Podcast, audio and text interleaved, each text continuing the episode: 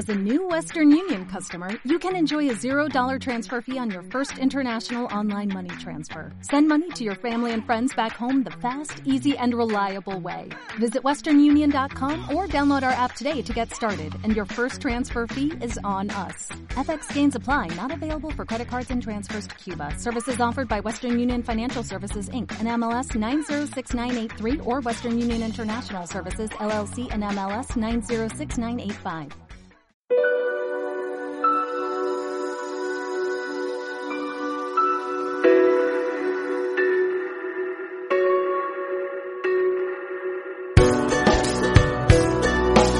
¿Qué tal? Bienvenidos y Ahora qué, un podcast especial de Debate.es en el que conversamos sobre el presente y el futuro de España y sobre todo de los medios de comunicación con grandes voces del periodismo. Os recuerdo, como siempre, que os podéis suscribir a estos podcasts del Debate.es en iBox, Spotify, también estamos en Apple Podcast y a través de YouTube. José Ignacio, ver, todo tuyo. Pues muchas gracias, Pablo. Eh, tenemos un programa muy especial por delante porque el invitado trasciende casi el panorama mediático actual para alcanzar la categoría de mito.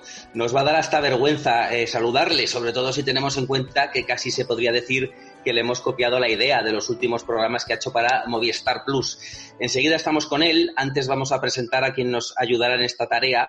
Lo vamos a hacer con cuidado porque a fin de cuentas nuestro día a día está en manos de este señor. Si decide que mañana tenemos que hacer un directo vestidos de domador sobre un monociclo, tenemos que hacer un directo vestidos de domador sobre un monociclo es el director de 120 Minutos, el programa de actualidad de Telemadrid que ha puesto a la franja de media mañana de la cadena a niveles inéditos en casi una década. Un, programa diario eh, tiene la ventaja de que nunca se parece al del día anterior. Quizá por eso conviene establecer una serie de rutinas. Una es escrutar el dato de audiencia a las 8 y de eso depende el humor de todo el día. La otra es estar muy pendiente del comentario diario del invitado. Daniel Fernández, bienvenido. Hola, José Ignacio. Lo primero, un placer. Lo segundo, no me llames señor. Y lo tercero, prepárate para domador mañana. Me, preparo para mañana, ¿no? Bueno, vamos ya a saludar al, invitado. Sí, le hemos eh, copiado la idea. Porque para responder a algunos de los interrogantes sobre el mundo post-COVID-19, lo mejor que pueden hacer, siempre y cuando tengan ustedes Movistar Plus, claro, es consultar los cuatro capítulos de Volver para ser otros, el mundo después del coronavirus pero aquí nos centramos en el periodismo y los medios, y por eso le traemos no para preguntar, sino para responder. Habrá quien le recuerde por estos programas en la tele de pago o por haber sido el primer rostro que asomó por la pantalla de cuatro, o por su debut en la entonces única tele, ni más ni menos que en la madrugada posterior al 23 de febrero de 1981. Pero si un medio le define, esa es la radio, desde que de pequeño señalaba Radio San Sebastián diciendo que quería trabajar allí y lo hizo, previo paso por Radio Popular, y de allí a Sevilla y luego a Madrid, casi siempre ligado a la SER, de la que solo se ausenta en algún paréntesis. Sería allí donde vive la transición entre la vieja SER y la nueva que impulsa Prisa a través de Augusto del Cader. Se, empezarían a reinventar los grandes programas eh, matinales, con un ojo puesto en la competencia de Luis del Olmo. Cada vez se madruga antes y se establece ese híbrido entre informativo y magazine que ahora define la franja. Y desde ese hoy por hoy en el que estuvo 19 años nos marcó los primeros recuerdos de radio y casi los primeros sueños de periodismo. Cuántas mañanas despertándonos con su voz. Por eso no extrañé que desde que supimos que le tendríamos por aquí, estamos viviendo lo que él llamaría un formidable revuelo.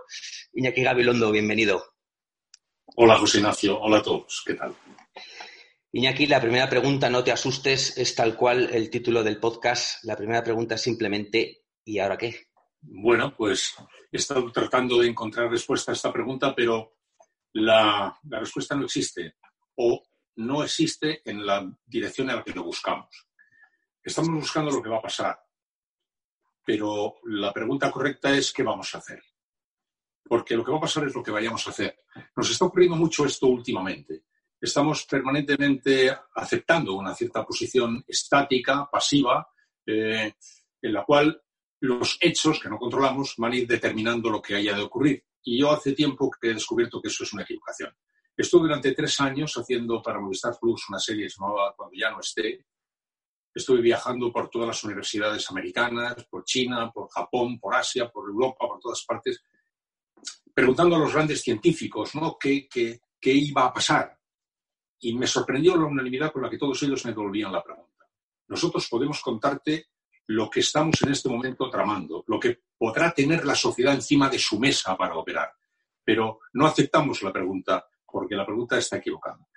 Y fui buscando respuesta a la pregunta que va a pasar y volví convencido de que la pregunta correcta era qué, qué vamos a hacer. Y desde entonces, eso me ha orientado bastante para casi todo y me está sirviendo también mucho en un momento como este, en el cual abrumados cuando estamos, asustados, desconcertados. Estamos todos permanentemente tratando de ver si alguien nos coloca el, en el punto y, no nos va a colocar nadie en el punto. No hay una respuesta que tengamos que adivinar. Hay un camino que tenemos que, buscar, que construir y hay una receta que tenemos que construir entre todos. ¿no? Por tanto, a la pregunta de ¿y después qué? va a ser lo que hagamos, lo que decidamos hacer lo que decidamos no hacer o lo que decidamos permitir que otros hagan. Con lo cual, la respuesta es un, un enfrentemos con nuestra responsabilidad en última instancia.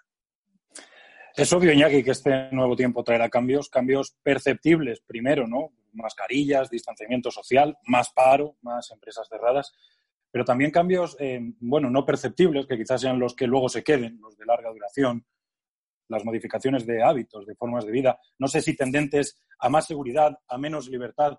El otro día, y por ahí va mi pregunta, comentabas que te interesaba mucho cómo sería la vida de, esos chicos de 15, de 16 años, y a mí me gustaría que nos hagas partícipe o que nos hicieras partícipe de cómo esbozas ese futuro y de si realmente crees que el post-COVID nos va a deparar una sociedad en la que, bueno, en la que veamos al otro, sea quien sea ese otro, como una amenaza mayor todavía, con más paranoia, con más desconfianza permanente, una sociedad pues más difícil de vivir? No sé, creo que lo primero que vamos a hacer, a ver, va a ser el estrago que ha producido desde el punto de vista económico y social. Por lo tanto, durante una temporada, que no sé cuánto va a durar, no vamos a percibir ninguna otra novedad salvo la que nos depare el enfrentamiento con esa catástrofe la búsqueda de salidas a esa catástrofe va a ocupar todo nuestro tiempo y toda nuestra atención, hasta el punto que vamos a tener la impresión de que no hay ninguna otra cosa salvo eso delante. Pero va a haber mucho por debajo de eso. No sé qué, pero mucho. En la, cantidad de pequeñas señales que están ahora mismo percibiendo, yo intuyo la construcción de algunos nuevos paradigmas que no van a verse enseguida, como digo, porque no vamos a tener ojos más que para la hecatombe económica y social esas costumbres que pueden cambiar, esos hábitos de consumo, de relación, esos hábitos de actitud, etcétera, son los que a mí me, eh, me, fascinan, sobre todo me interesan, y que no vamos a verlos enseguida. Vamos a tratar de verlos, porque nos hemos encontrado con elementos para pronosticar todo en cualquier dirección y en la contraria. Hemos visto señales de una España que ha descubierto lo comunitario, que diríamos que se había olvidado. Una España que ha descubierto que no solo somos individuos, sino que tenemos también una conciencia colectiva. Hemos descubierto la importancia de servicios esenciales que creíamos que eran pues, lo último de la fila. Hemos descubierto muchas cosas interesantes. Con ese material, ¿qué vamos a hacer? Por el momento, como digo, en apariencia muy poco, porque vamos a estar afanados en la tarea de la reconstrucción. Pero eso va a crear determinado tipo de corrientes, seguro, no tengo ninguna duda. Y por eso yo decía lo de los chicos, porque los chicos de 17 años a los que si le preguntamos no nos van a saber responder, van a ser los que nos digan qué digestión hacen de todo esto. Porque, como digo, nosotros vamos a estar enfrascadísimos en la disputa por ver cómo sobrevivimos. Pero esas corrientes que yo he dicho últimamente en alguna ocasión, la experiencia que yo tuve en París, cuando yo vivía en mayo del 68 allí, porque yo sí vivía, digo que yo sí vivía porque todos vivían, bueno, yo no me acuerdo haber visto a todos los que dicen que vivían, pero yo sí vivía allí, tengo un testigo indiscutible, es mi hijo el mayor, que fue concebido allí. Pero el, en aquel momento también dio la impresión de que cuando acabó todo, había sido una especie de sueño, ¿no? ¿Para qué ha servido esto? ¿En qué ha quedado? En nada, total. Un fin de semana de sol, gasolina para los coches, un par de discursos políticos y aquello se disolvió. ¿Dónde está la respuesta política a este fenómeno? En ningún sitio. Se ha evaporado. Todo vuelve al, al lugar anterior. Bien, eso es lo que en apariencia ocurrió y sin embargo llevamos muchos años diciendo que allí, en cierto sentido, se incubaron corrientes de pensamiento que luego han ido marcando, para bien o para mal, unos dicen una cosa, otros otra, el tiempo venidero. Creo que va a pasar algo así. Yo creo que ahora toda nuestra atención va a estar en la reconstrucción, toda nuestra preocupación, nuestra angustia, nuestra obsesión, y no vamos a tener mucho tiempo para percibir los cambios en las corrientes, pero creo que se van a producir, sinceramente.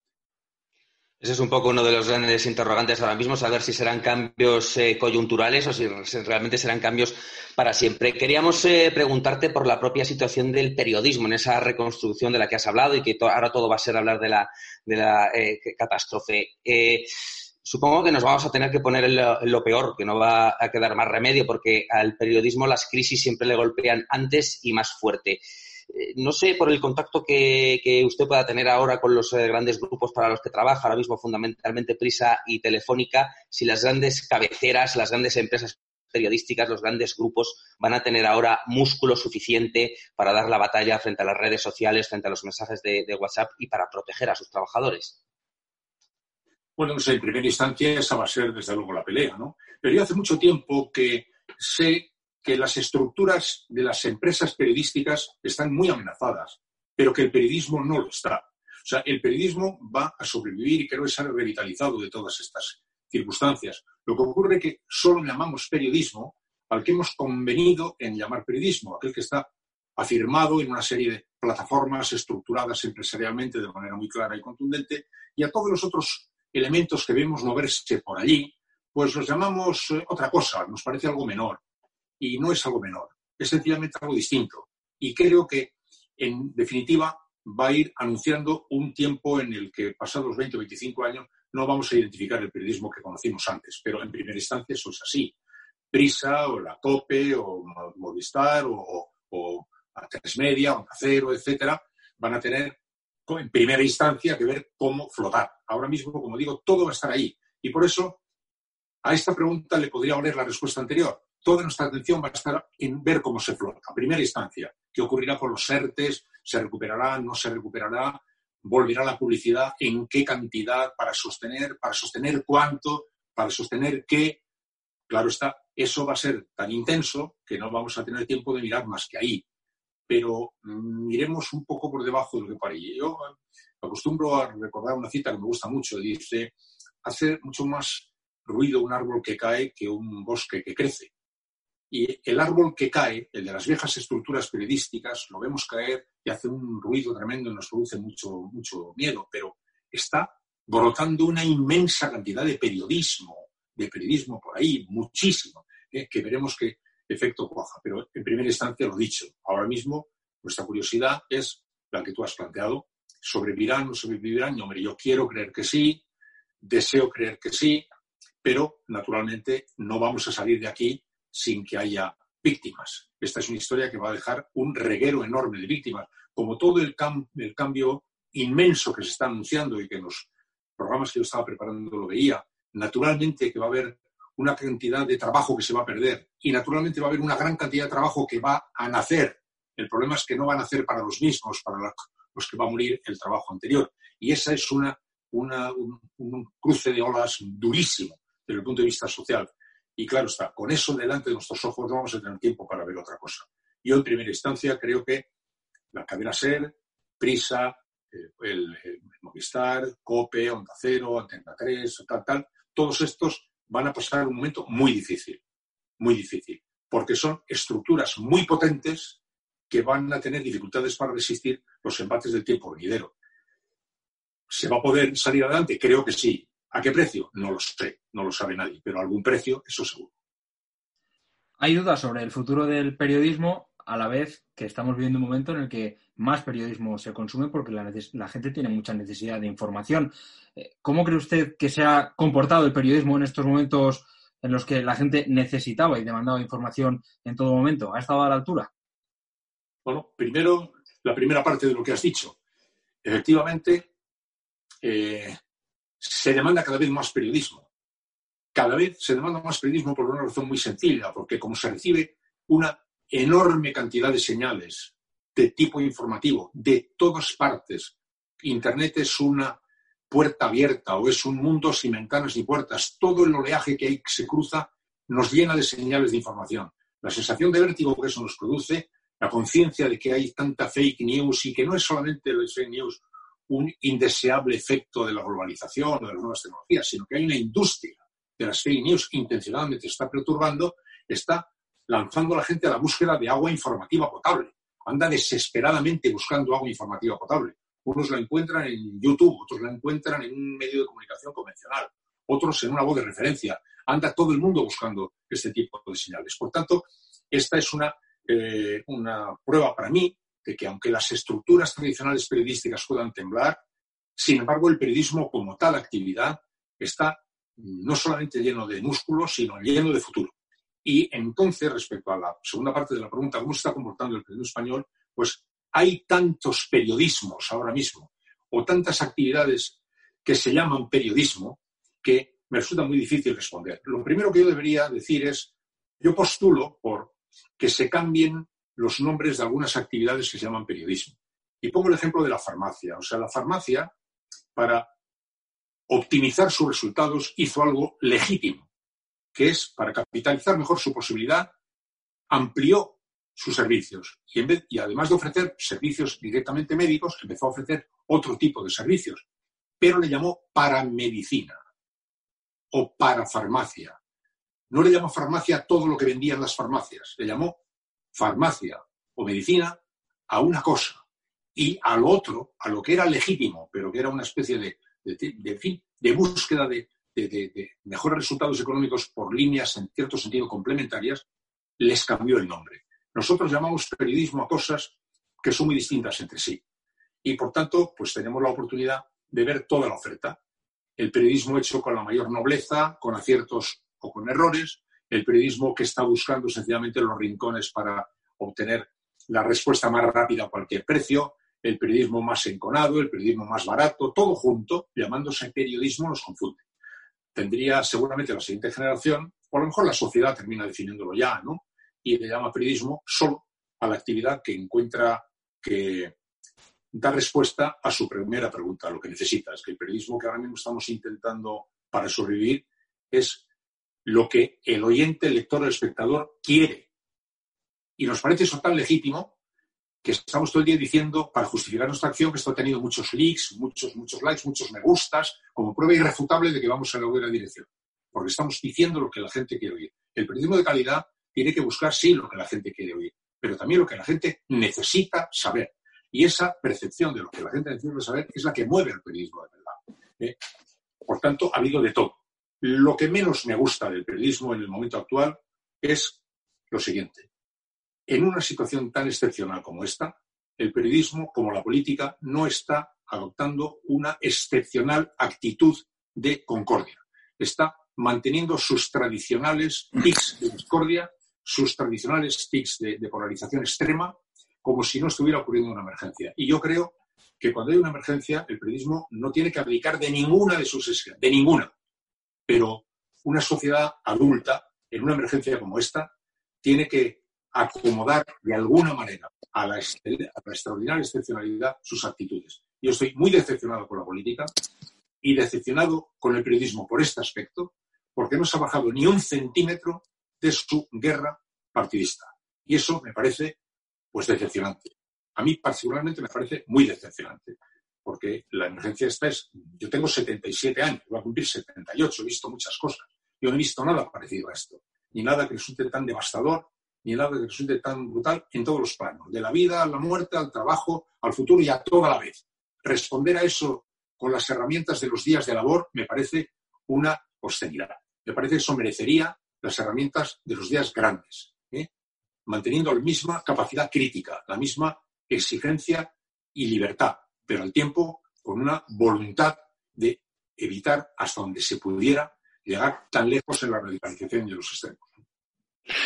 Bueno, ¿y qué estamos haciendo mal? Seguramente muchas cosas, pero me pregunto, ya como casi consejo particular, ¿seremos algún día capaces de superar, Iñaki, esa dificultad histórica y hasta ahora insalvable de hacer atractivo para la gran audiencia, y me refiero sobre todo al medio en el que, en el que ahora trabajamos, a la televisión, ese contenido relevante, especializado, riguroso, hasta científico ahora con el, con el tema del coronavirus. Y, por qué, salvo muy contadas y muy brillantes excepciones, no se ha conseguido que esos espacios lleguen al gran público?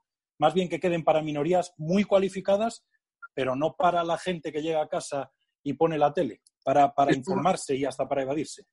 eso no debe preocuparnos, preocuparnos en absoluto. Yo creo que eh, el gran público siempre tendrá una tendencia natural a buscar los alimentos más ligeros de consumo. Eso es perfectamente natural. Se trata de dar dignidad a esos alimentos ligeros de consumo. Yo no creo que haya una aristocracia periodística según la cual lo que es verdaderamente mayúsculo es entrevistar a un presidente del gobierno y hablar de temas menores es una cosa de tercera división. Eso no es así. No es así en absoluto. El gran público tendrá siempre tendencia a buscar productos sencillos y ligeros. Hay que dar dignidad a los productos sencillos y ligeros, no pretender que los productos más, más especiales puedan ser solicitados por el gran público.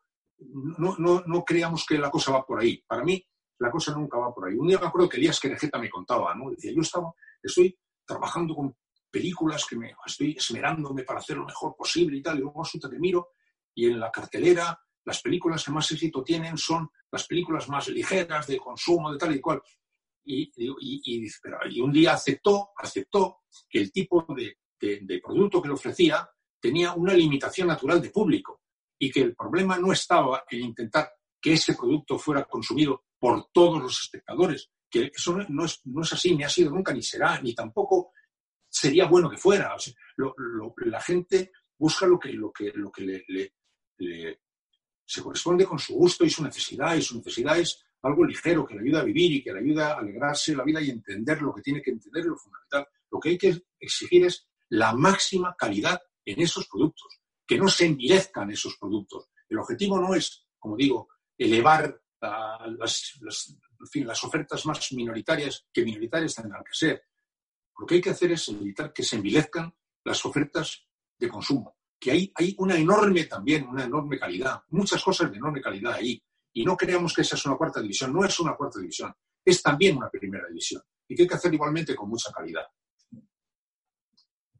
Vamos ahora, Iñaki, con un aspecto que no sé si sería farmacia o parafarmacia del periodismo. Eh, yo hace bastantes años que no te vemos moderar una tertulia, al menos que, al menos que yo recuerde, quizá desde los tiempos de, de CNN, corrígeme si me equivoco, eh, pero sí que, sí que es un género que has eh, tratado mucho, ¿no? La tertulia de opinión. No sé, en toda esta crisis, la figura del, tertuliano, que a lo mejor está muy eh, acostumbrado al ABC de la política, ahora se requieren otros perfiles quizá más especializados. Se ha criticado mucho también lo que se dijo antes comparado con lo que se dijo ahora en la crisis del, del COVID. No sé, en todos estos cambios que estamos viendo, ¿cómo ves el futuro de la figura ya de por sí controvertida del tertuliano?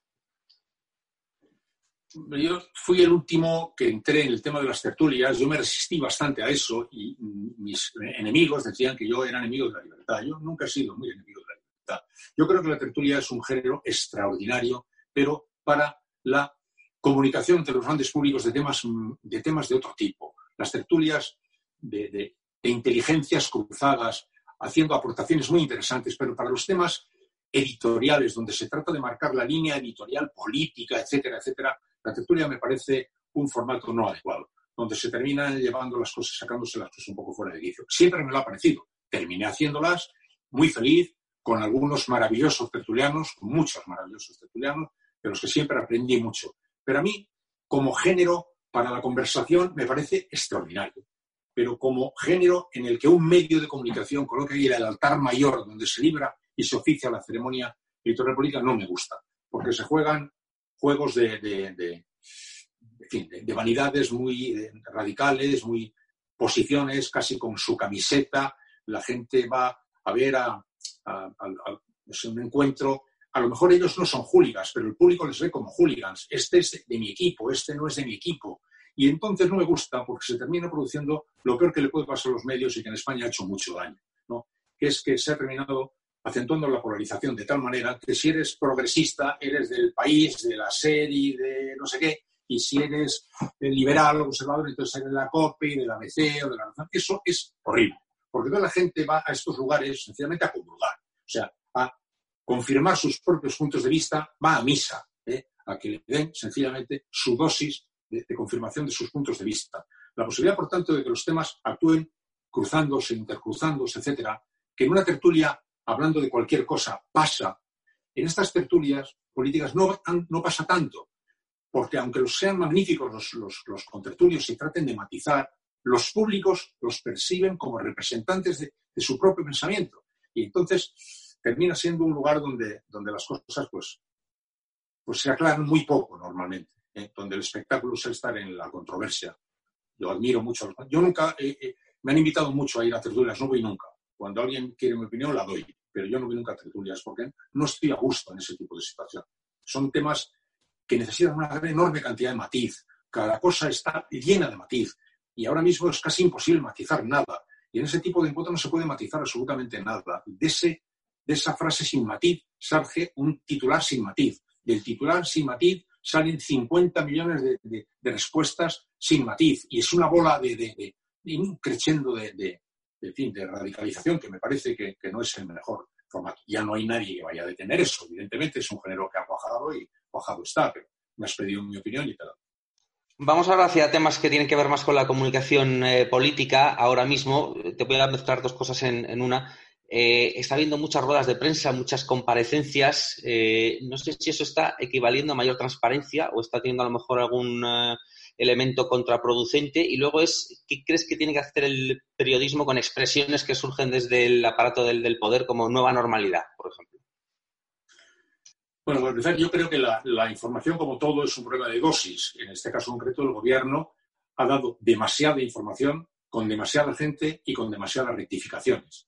La información necesita una dosis, como todo, y cuando se está tratando de comunicar contenidos extremadamente sensibles, es muy importante que no se produzca la cacofonía, ni siquiera las intervenciones corales. A mí eso me parece un error. Y creo que es un error político y un error político que se le cabe imputar al, presidente, puesto el presidente fue desde el principio muy consciente de que la comunicación era clave, tan clave, que nombró una especie de, de, de superplenipotenciario al frente de esto y eso no está funcionando bien. Yo creo que es una cosa que no está funcionando bien y creo que es un, tema a reprochar.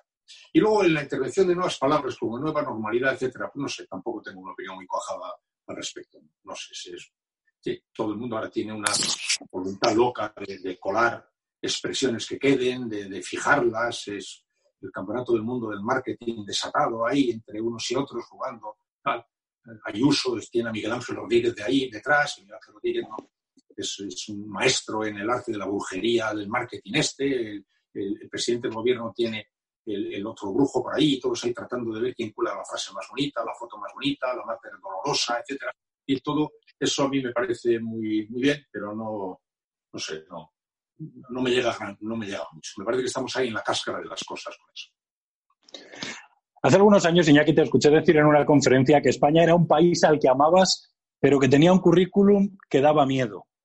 Eh, ¿Cómo va a quedar el currículum tras la pandemia? En la SER apuntabas el otro día que en algunos aspectos seremos más grandes, más vulgares en otros, hasta una birria en otros pero en conjunto, ese currículum de España que, a ti te daba miedo en aquella conferencia cuando yo estudiaba periodismo, ¿va a dar más todavía tras la pandemia?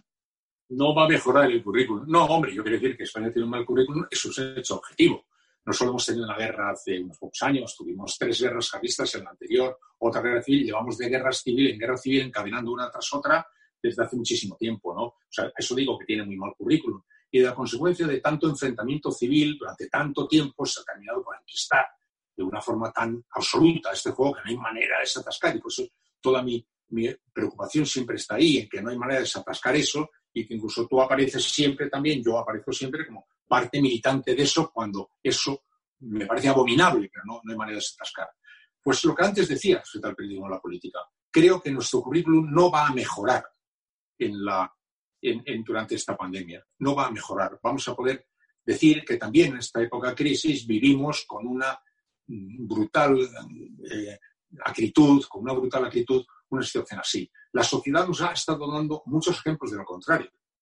Algunos ejemplos muy buenos. También decir, nos está dando últimamente algunos ejemplos muy malos eh, de comportamiento en, la, en el cuidado de las medidas barrera, pero ha dado muchos buenos ejemplos de, de sentido comunitario, etcétera.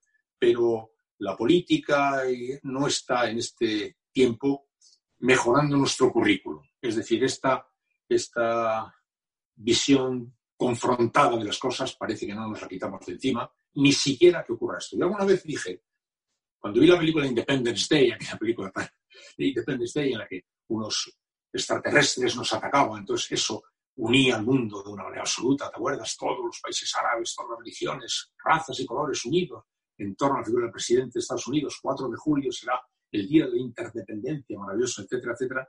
Yo veía esa película y decía, si eso ocurre, el mundo se unirá y nosotros terminaremos, estaremos riñendo por algo, seguro, en relación con eso. Eh, alguna manera de reñir encontraríamos con ello. Eso me parece lamentable. Y me parece lamentable porque he tenido ocasión de ver qué pasa cuando hay un proyecto. Este es algo que, que en sentido contrario a lo que he dicho ahora, añado. España tiene muy mal currículum y, sin embargo, cuando España tiene un proyecto, asombra al mundo. Es un fenómeno muy curioso, ¿eh? pero tiene que tener un proyecto. ¿eh? O sea, si tiene España delante un proyecto, automáticamente ese país se une y llama la atención. Y lo he visto. La democracia. Bueno, pues el proceso democrático español dio la vuelta al mundo, asoprando al universo. Teníamos un objetivo, salir del tiempo anterior y pasar al siguiente, y aquello fue una sorpresa. Y Suárez se convirtió en una especie de referente de un milagro de unidad española. Bueno, con Felipe González del tiempo de la modernicemos esto, pues también se produjo un, milagro. Bueno, José María Aznar no era santo de mi dirección, pero avancemos hacia, la, hacia, hacia el, euro. sí, y se produce también otro esfuerzo de, venga, unamos para ver si conseguimos tal y Juegos Olímpicos. Bueno, pues ya está. ¡Bum! Otra vez. Unión en torno a los Juegos Olímpicos.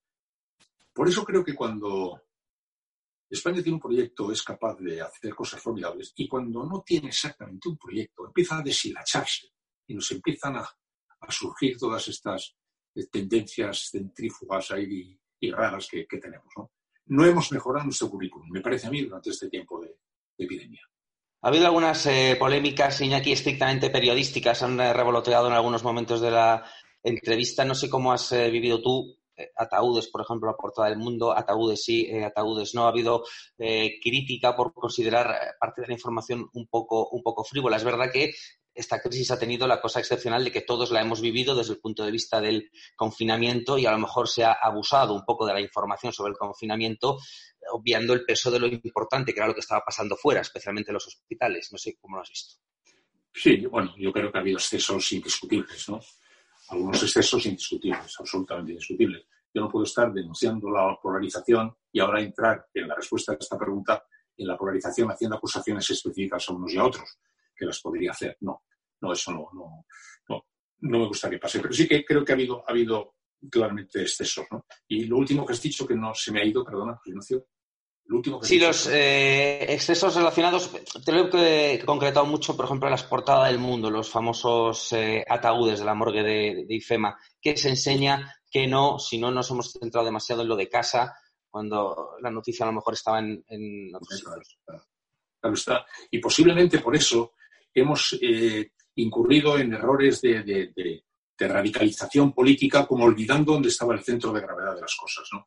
El confinamiento para mucha gente ha sido un espanto, pero para mucha otra gente ha sido sencillamente una experiencia. Yo que vivo con una persona a la que quiero y tengo una casa espaciosa, he vivido una experiencia, pero no he vivido una, nada dramático ni especial. Quien haya vivido en una casa muy pequeñita, con gente para la que no quería, o, o en circunstancias verdaderamente desesperadas desde el punto de vista económico, pues posiblemente tiene una experiencia diferente. Pero los que hemos estado escribiendo los medios de comunicación o leyendo, hablando de los medios de comunicación, estábamos como quien comenta una extraña y particular experiencia que no nos hacía cambiar mucho nuestros hábitos de nada, porque estábamos perdiendo el olor y el olfato a la verdad de miles de personas están muriéndose solas y sin despedida, ¿eh?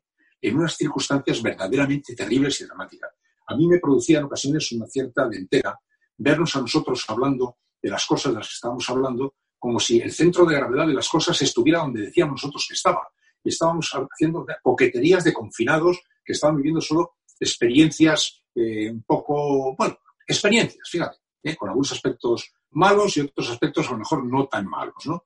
Ni estábamos entendiendo el confinamiento en toda su dramática verdad para miles de personas o para millones de personas, ni estábamos sobre todo imaginando el drama cierto, ¿no? Y al cabo de cinco minutos nos estábamos ya poniendo a discutir cuando todavía teníamos un, un, dramón formidable ahí, ¿no? No hemos, creo, tenido la imaginación suficiente para entender que ha debido ser eso, porque no lo hemos podido ver, no hemos podido ver. Nadie ha podido ver exactamente cómo se han ido muriendo en soledad miles y miles de compatriotas nuestros. ¿Qué ha debido ser una residencia de ancianos en la que han ido muriendo por decenas o por centenares? ¿Qué ha debido ser eso? ¿Cómo hemos podido nosotros estar eh, pues haciendo discusiones tan, tan, tan de parte, en el sentido literal, tratando de ver si de esta operación conseguimos ganar un metro político o perder, hacérselo perder a nuestro adversario? A mí eso no me, no me ha gustado absolutamente nada me gustaría preguntar, eh, como maestro además de la radio, si no cree que esta crisis o este momento histórico, podríamos decir, aunque sea un momento histórico trágico, ha sido más televisivo que radiofónico. Haciendo un poco de memoria, pues el 23F es la noche de los transistores, uno piensa en grandes atentados de la historia y, recuerda que pues siempre le cuentan, lo escuché en el coche o me enteré. Sin embargo, al estar todos confinados, ¿no ha sido una crisis en la que la radio ha perdido quizá ese ese ser el medio que más impacto o más información le da a los eh, ciudadanos en el primer momento? Bueno, no creo exactamente que eso haya, sido así. Evidentemente lo que ha sido es la consagración absoluta de, las, los sistemas de telecomunicación. Eso ha sido la consagración definitiva para los que dudaban, ¿no? Ha habido mucha televisión, pero ha sido muy, muy, muy importante en la radio, ¿eh? A lo mejor lo habéis seguido menos, pero la radio ha mm, descubierto, y mucha gente ha descubierto en la radio, un activo que estaba en cierto sentido olvidado, es su valor de elemento de compañía. Todos los grandes programas de radio se han visto a sí mismos transformándose en, en, fin, programas de mucha comunicación muy caliente con la gente. Mira, cuando no había información en la radio, hasta el año 77 en España, la radio sí tenía muy desarrollada esa su línea de, medio de, compañía. Cuando llegó la información, prácticamente todo lo, se apoderó de la información de todo esto Luego ha vuelto la radio más elaborada de guion con los podcasts, etcétera. Pero este elemento de radio de compañía había quedado en cierto sentido olvidado. Parecía que la radio era algo que tú podías seleccionar, oír cuando quisieras, como cualquier otro medio, ¿eh? olvidando su dato fundamental. Y es que es un medio que vive en horas, minutos y segundos en tiempo real con la gente y que le permite hacer lo que sea sin impedírselo, ¿no? Entonces, ese valor ha sido una sorpresa para la gente de la radio, te digo, para los propios, para, digo, para Ángeles Barceló, para Pepa Bueno, para Javier del Pino, para los compañeros que yo tengo más cerca, que hacía tiempo que querían que la radio estaba ya en la pradera más, más, más fría de la información o en la más elaborada de los podcasts, de pronto ha descubierto ese elemento, ese elemento desde su cálido contacto de compañía y ha sido fuerte por ahí. No habrá tenido la la resonancia que tiene ahora mismo la televisión, porque los medios son todos muy complementarios y la radio hace tiempo que ocupa un lugar en ese sentido más, más, más, más oscuro, de pues, estar en la primera fila del escaparate, pero ha sido fuerte en la radio, en serio, ¿eh? fuerte como descubrimiento de la radio de compañía, incluso para muchos de los que trabajan en la radio. Bueno, ya que para ir acabando, a mí me gustaría ya plantear cuál sería la moraleja o qué enseñanza nos va a dejar esta crisis o este tiempo o esta experiencia que nos ha tocado vivir. Eh, y relacionada quizá pues con ese estado social ¿no? que debemos eh, preservar. ¿Cuál es la moraleja que a ti te deja todo esto, más allá de la política, del medio, de los medios que hemos analizado a lo largo de esta charla? Vitalmente, ¿qué, enseñanza nos debe quedar? Bueno, yo en algún momento he dicho que a mí me parece que deja dos moralejas claras, ¿no? Una, que un Estado, para serlo, un Estado moderno, para serlo, tiene que tener una fuerte base social. Ya sé que eso ya hace tiempo que no se discute, pero se había empezado a discutir bastante eh, cuánto Estado, cuánto no Estado, con unas tendencias en cierto sentido un poco más ligeras sobre la posibilidad de manejarse con una base muy leve de Estado. Hay un liberalismo un poco avanzado. Yo creo que ha debido entender que esto ya no es así, no va a serlo ya creo que un Estado, para serlo, tiene que tener una fuerte base social, tiene que tener una fuerte sanidad, tiene que tener unos fuertes servicios públicos, tiene que tener en ciencia, en educación, tiene que tener una buena base de cimentación. Diríamos que debería ser casi hasta preideológico. A partir de ahí, el debate ideológico continuará, pero dando por supuesta una base de cimentación bastante potente desde el punto de vista social. Luego, a mí personalmente te diré el descubrimiento de los servicios esenciales. El día que se hizo la el anuncio de que quedaba suspendida toda actividad menos los servicios esenciales.